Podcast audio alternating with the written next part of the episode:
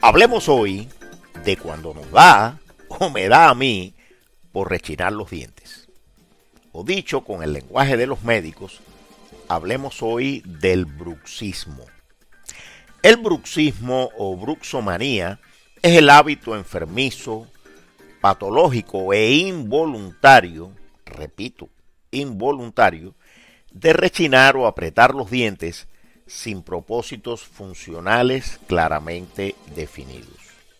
En fin, rechinar los dientes por rechinarlos. Bruxismo, vale decirlo, viene de la palabra griega brukein, que quiere decir, pues eso mismo, rechinar los dientes. Dicen las estadísticas que entre un 10 y un 20% de la población sufre de bruxismo. Pero esas cifras son bastante aleatorias, pues se basan solo en encuestas de la práctica estomatológica. Y es posible que quede por fuera mucha, mucha gente.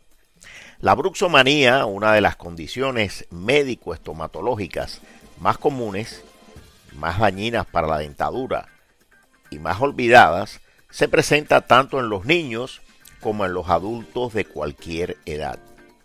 Este rechinar de dientes puede ocurrir durante el sueño o durante la vigilia o en ambas situaciones, que es lo más habitual. Por cierto, los episodios más graves de bruxismo ocurren durante el sueño y pueden pasar inadvertidos para el que lo sufre, aunque a veces los familiares cercanos, las parejas, sí que lo notan.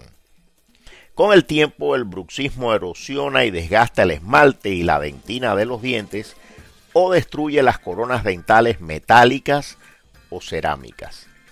Los dolores de cabeza, los dolores en el cuello, los oídos y los músculos mandibulares son comunes y a veces el paciente los atribuye a otros factores porque desconoce la causa o incluso se niega a aceptar que esté padeciendo de bruxismo. Las causas profundas del bruxismo se desconocen, aunque se sabe que tiene una estrecha relación con los trastornos maloclusivos dentales, con el reflujo gastroesofágico, con la ansiedad crónica, con el estrés mantenido y sobre todo con los trastornos del sueño. De hecho, una buena cantidad de las personas que padecen trastornos del sueño, y son muchas, padecen también de bruxismo. Los denominados protectores nocturnos, las prótesis bucales de acrílico que hacen los ortodoncistas, evitan el desgaste dental y a veces, solo a veces, disminuyen el bruxismo. Pero el tratamiento definitivo pertenece a los especialistas.